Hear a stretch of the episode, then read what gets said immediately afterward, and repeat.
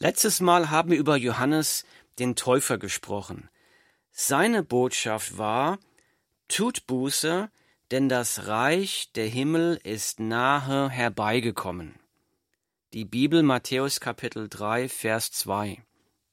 Da haben wir gesehen, Buße tun bedeutet eine Herzensumkehr, eine Lebensumkehr von einem Leben, das sich selbst verherrlicht, zu einem Leben für die Ehre Gottes. Ein Leben, das sich an Jesus erfreut, das eine Beziehung hat zu Gott und dessen Liebe zu Gott überströmt in die Verherrlichung Gottes. Da haben wir auch gelesen beim letzten Mal in Matthäus Kapitel 3, Verse 5 und 6, da zog zu ihm hinaus, zu diesem Johannes den Täufer, da zog zu ihm hinaus Jerusalem und ganz Judäa und das ganze umliegende Gebiet des Jordan. Und es wurden von ihm im Jordan getauft, die ihre Sünden bekannten. Dieser Johannes der Täufer hatte auch gesagt folgendes, ich taufe euch mit Wasser zur Buße, der aber nach mir kommt, ist stärker als ich, so dass ich nicht würdig bin, ihm die Schuhe zu tragen.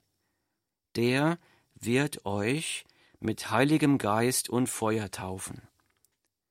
Die Bibel Matthäus Kapitel 3 Vers 11. Damit meinte der natürlich den Messias, den Christus, den Retter, der die Menschen von ihren Sünden befreien würde. So beginnt unser Text heute in Matthäus Kapitel 3, Vers 13 mit den folgenden Worten. Da kommt Jesus aus Galiläa an den Jordan zu Johannes, um sich von ihm taufen zu lassen. Das ist jetzt das erste öffentliche Erscheinen des erwachsenen Jesus, von dem die Bibel berichtet. Johannes taufte die, die zu ihm kamen, die ihre Sünden bekannten.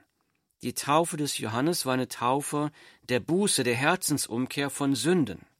Und jetzt kam Jesus, der ohne Sünden war, um sich von Johannes taufen zu lassen. So lese ich weiter im nächsten Vers. Johannes aber wehrte ihm und sprach, ich habe es nötig, von dir getauft zu werden, und du kommst zu mir? Johannes weigerte sich, er hat sich gedacht, du bist doch der Retter, der Messias, der Christus. Du bist doch der, der mit dem Heiligen Geist und mit Feuer taufen wird. Du bist doch ohne Sünde. Dich zu taufen macht doch keinen Sinn. Ich muss vielmehr von dir getauft werden. Ich lese weiter im nächsten Vers.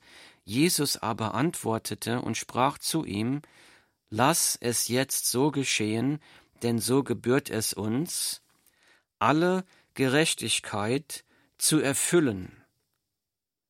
Da gab er ihm nach. Die Bibel Matthäus Kapitel 3 Vers 15. Jesus gibt als Begründung an, taufe mich, denn so gebührt es uns, alle Gerechtigkeit zu erfüllen.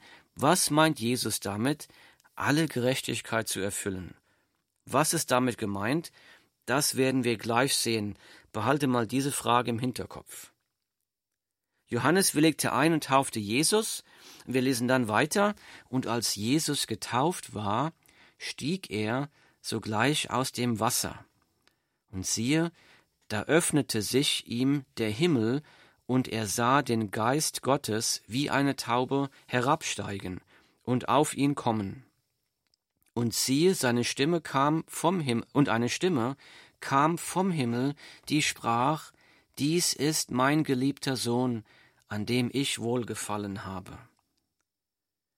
Matthäus Kapitel 3, Vers 16. Also Jesus wird jetzt hier getauft von Johannes dem Täufer, kommt aus dem Wasser und dann kommt der Heilige Geist wie eine Taube auf ihn herab und eine Stimme kommt aus dem Himmel, die sagt, dies ist mein geliebter Sohn, an dem ich wohlgefallen habe. Das ist jetzt eine göttliche Bestätigung der Identität von Jesus Christus. 700 Jahre vor der Geburt von Jesus Christus hat Gott durch den Propheten Jesaja viel über den kommenden Retter vorausgesagt. Unter anderem hat der Prophet Jesaja geschrieben: Siehe, das ist mein Knecht, den ich erhalte, mein Auserwählter, an dem meine Seele wohlgefallen hat. Ich habe meinen Geist auf ihn gelegt.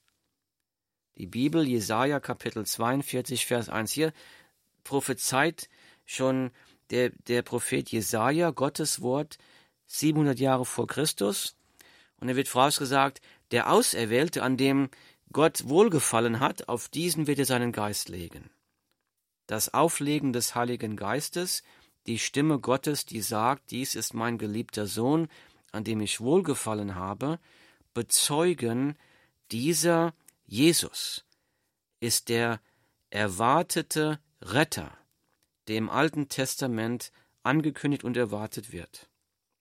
Viel mehr noch, denn die Stimme aus dem Himmel sagt, dies ist mein geliebter Sohn, an dem ich wohlgefallen habe. Hier wird klar, Jesus ist der Sohn Gottes.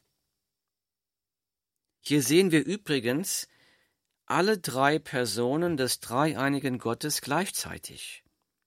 Gott, der Sohn Jesus, kommt aus dem Wasser, gleichzeitig kommt Gott, der Heilige Geist, wie eine Taube auf Gott den Sohn herab, während Gott der Vater spricht, dies ist mein geliebter Sohn, an dem ich wohlgefallen habe. Manche Leute denken sich die Dreieinigkeit Gottes so, weil sie denken, Gott hat drei Kostüme. Einmal kommt er mit dem Kostüm als Heiliger Geist, einmal kommt er mit dem Kostüm als Gott der Sohn und einmal kommt er als Gott der Vater. Die, aber die Dreieinigkeit Gottes sieht tatsächlich anders aus. Hier sehen wir ein Beispiel dafür, dass Gott ein Gott ist in drei verschiedenen Personen gleichzeitig, aber ein einziger Gott. Nochmal ein, wir haben einen Gott, einen dreieinigen Gott in drei verschiedenen Personen gleichzeitig, aber ein einziger Gott. Das kann man sich nicht vorstellen, das kann man nur glauben. Jetzt passiert etwas Merkwürdiges hier. Nach der Taufe sofort passiert dieses, ich lese. Darauf wurde Jesus vom Geist in die Wüste geführt damit er vom Teufel versucht würde. Und als er vierzig Tage und vierzig Nächte gefastet hatte, war er zuletzt hungrig. Und der Versucher trat zu ihm und sprach, Wenn du Gottes Sohn bist, so sprich, dass diese Steine Brot werden. Er aber antwortete und sprach, Es steht geschrieben, der Mensch lebt nicht vom Brot allein, sondern von einem jeden Wort, das aus dem Mund Gottes hervorgeht. Darauf nimmt ihn der Teufel mit sich in die heilige Stadt und stellt ihn auf die Zinne des Tempels und spricht zu ihm, Wenn du Gottes Sohn bist, so stürze dich hinab. Denn es steht geschrieben, er wird seinen Engeln deinetwegen Befehl geben, und sie werden dich auf den Händen tragen, damit du deinen Fuß nicht etwa an einen Stein stößt. Da sprach Jesus zu ihm, wiederum steht geschrieben, du sollst den Herrn, deinen Gott, nicht versuchen. Wiederum nimmt ihn der Teufel mit auf einen sehr hohen Berg und zeigt ihm alle Reiche der Welt und ihre Herrlichkeit und spricht zu ihm, dieses alles will ich dir geben, wenn du niederfällst und mich anbetest.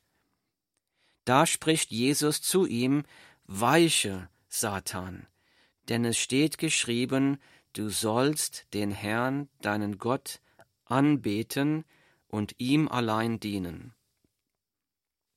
Da verließ ihn der Teufel, und siehe, Engel traten hinzu und dienten ihm. Die Bibel, Matthäus Kapitel 4, Verse 1 bis 11. Hier wird davon berichtet, Jesus wurde vom Teufel versucht, bestand aber jede Versuchung. Jede Versuchung wurde von Jesus mit dem Wort Gottes abgeblockt. Der Teufel konnte Jesus nicht zum Sündigen bringen. Die Taufe und die Versuchung von Jesus scheinen eine gemeinsame Bedeutung zu haben. Denn sofort nach der Taufe passiert Folgendes. Darauf wurde Jesus vom Geist in die Wüste geführt, damit er vom Teufel versucht würde. Matthäus Kapitel 4, Vers 1. Wir müssen hier vorsichtig lesen. Was steht hier? Wer hat Jesus in die Wüste geführt? Der Geist. Gott, der Heilige Geist. Wer hat hier die Kontrolle? Gott.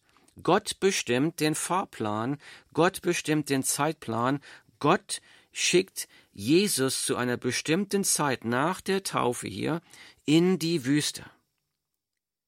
Der Teufel hat Jesus also nicht unerwartet irgendwo in die Ecke getrieben und in Versuchen gebracht. Gott hat hier die offene Konfrontation mit dem Teufel gesucht. Und der Teufel hat verloren.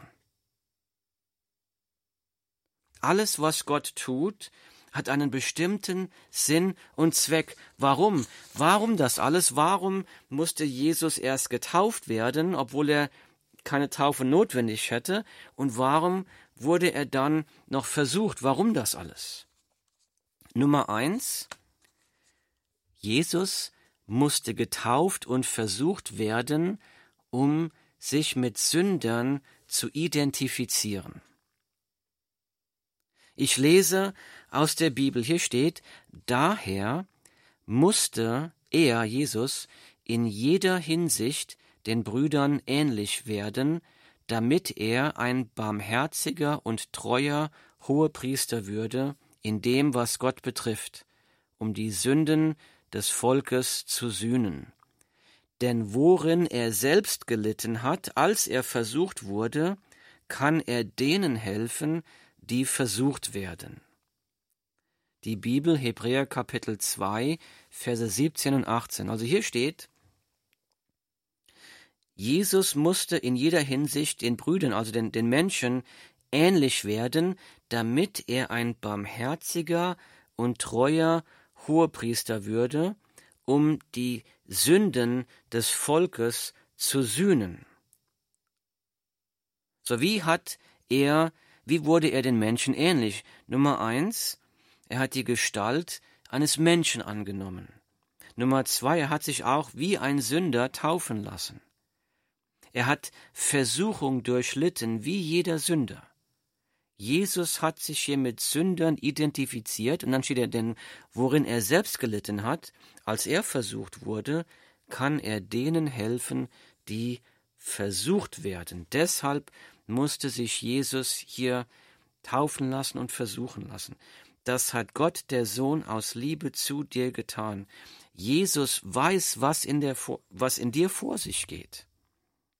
Er kann deine Leiden, deinen Kampf gegen die Versuchung und die Sünde mitfühlen, obwohl er selbst nicht gesündigt hat. Aber er kann deinen Kampf gegen die Versuchung mitfühlen. Und noch mehr, ich lese weiter hier im Brief an die Hebräer, Kapitel 4. Denn wir haben nicht einen Hohepriester, der kein Mitleid haben könnte mit unseren Schwachheiten, sondern einen, der in allem versucht worden ist in ähnlicher Weise wie wir, doch ohne Sünde. So lasst uns nun mit Freimütigkeit hinzutreten zum Thron der Gnade, damit wir Barmherzigkeit erlangen und Gnade finden zu rechtzeitiger Hilfe. Die Bibel Hebräer Kapitel 4, Verse 15 und 16. Was für eine wunderbare frohe Botschaft. Denn hier wird Jesus beschrieben als ein Hohepriester für uns, der Mitleid hat mit unseren Schwachheiten, weil er, wie wir, in ähnlicher Weise mit allem versucht worden ist, doch ohne Sünde. Er kann mit unserer Not mitfühlen, er hat Mitleid mit unserer Schwachheit, weil er es selbst durchlebt hat, obwohl er nie gesündigt hat, obwohl er ohne Sünde ist. Vielleicht denkst du gerade, wenn Gott doch nur verstehen könnte, was ich gerade durchmachen muss. Wenn Gott doch nur wüsste, was für ein Kampf in mir vor sich geht, was für eine große Not. Die Antwort ist, Jesus kann es verstehen. Jesus wurde nicht nur dieses eine Mal versucht, Jesus wurde von einem Freund für Geld verraten. In der größten Not wurde Jesus von allen seinen Freunden verlassen. Er wurde verprügelt, ausgepeitscht, unschuldig. Selbst im qualvollen Sterben am Kreuz haben sich die Leute amüsiert an seiner Qual, sie haben ihn verlacht, verhöhnt, verspottet in seinem Leid. Das hat Jesus alles aus Liebe zu dir getan, um für deine Sünden zu sterben. Niemand anders liebt dich so sehr wie Jesus. Niemand anders kann dich so gut verstehen wie Jesus. Niemand anders weiß, was du gerade durchmachen musst, wie Jesus. Zurück zu Vers 16. Mit dieser frohen Botschaft im Hinterkopf steht dann hier so, lasst uns nun mit Freimütigkeit hinzutreten zum Thron der Gnade, damit wir Barmherzigkeit erlangen und Gnade finden zu rechtzeitiger Hilfe. Wunderbares Wort Gottes. So lasst uns nun mit Freimütigkeit zum Thron der Gnade kommen, damit wir Barmherzigkeit erlangen und Gnade finden zu rechtzeitiger Hilfe. Die Bibel Hebräer Kapitel 4 Vers 16. Nummer 1. Jesus musste getauft und versucht werden, um sich mit Sündern zu identifizieren.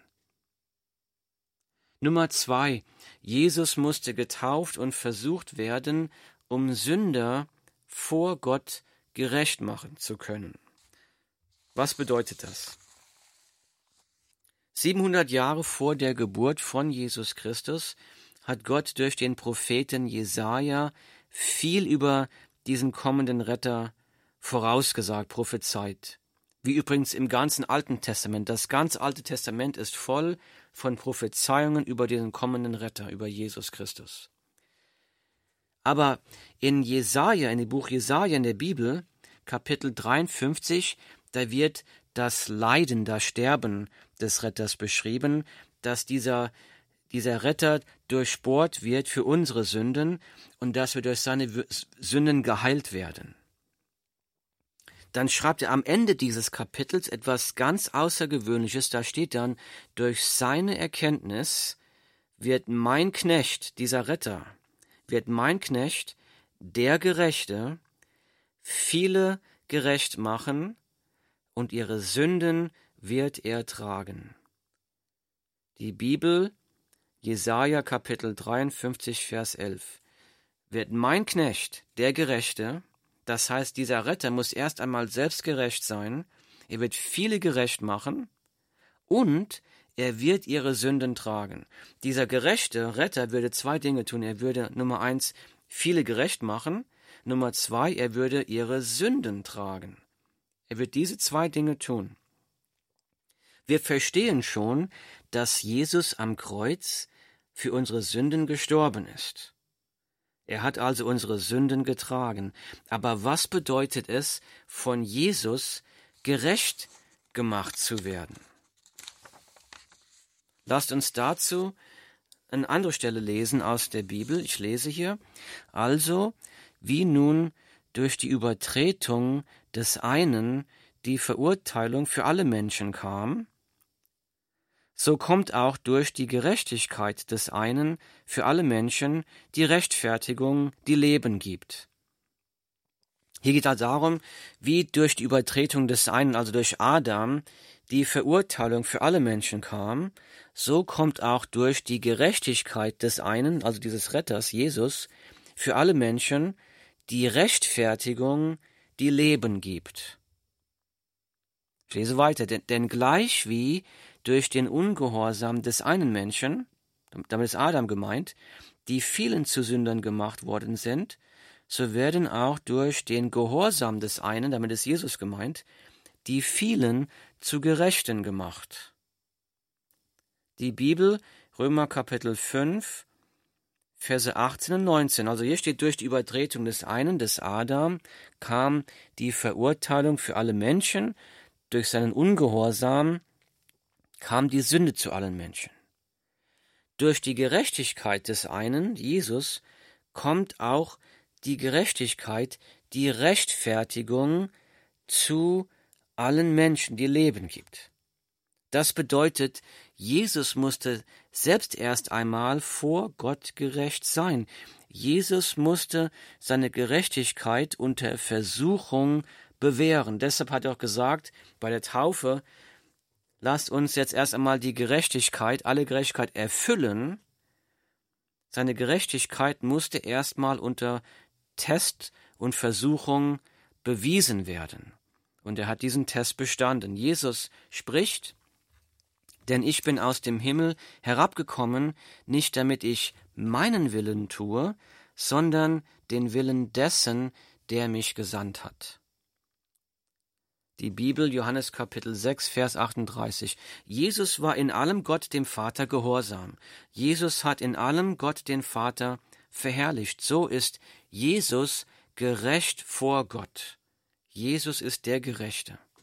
Und dann sagt das Wort Gottes folgendes, denn er, Gott, hat den, der von keiner Sünde wusste, für uns zur Sünde gemacht, damit wir in ihm zur Gerechtigkeit würden.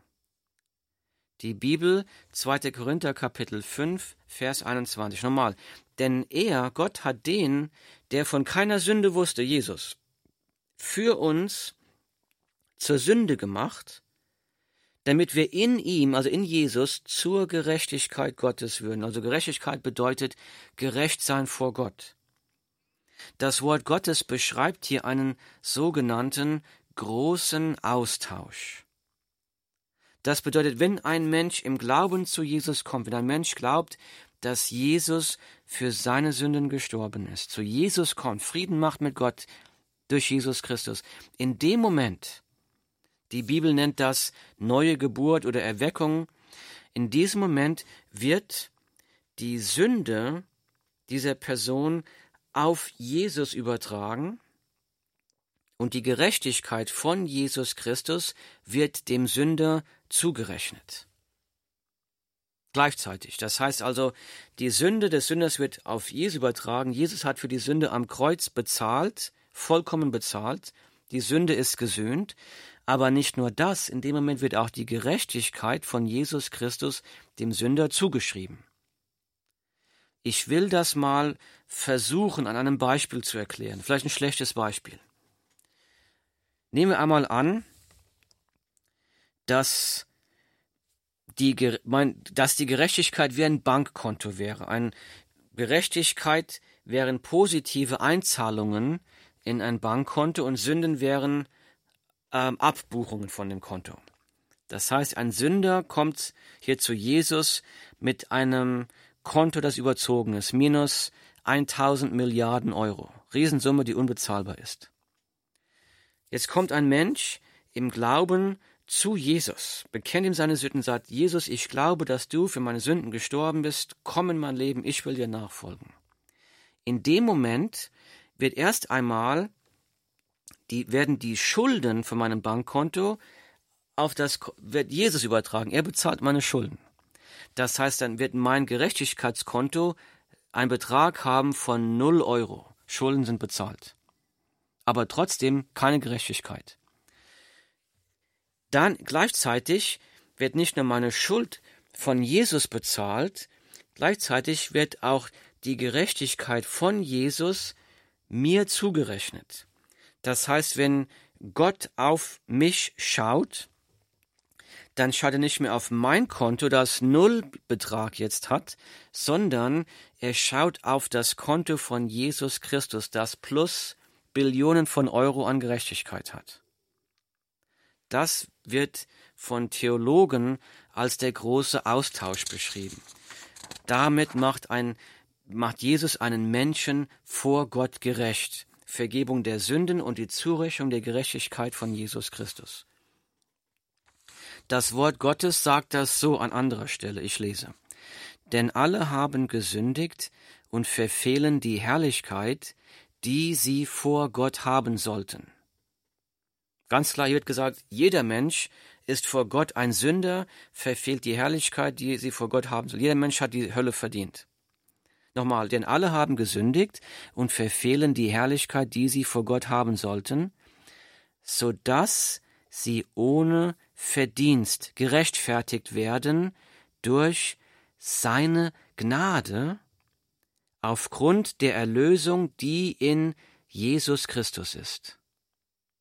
Römer Kapitel 3, Vers 23 und 24. Nochmal. Denn alle haben gesündigt, du und ich, wir sind alle Sünder und verfehlen die Herrlichkeit, die sie vor Gott haben sollen, so dass sie ohne Verdienst gerechtfertigt werden durch seine Gnade aufgrund der Erlösung, die in Christus Jesus ist.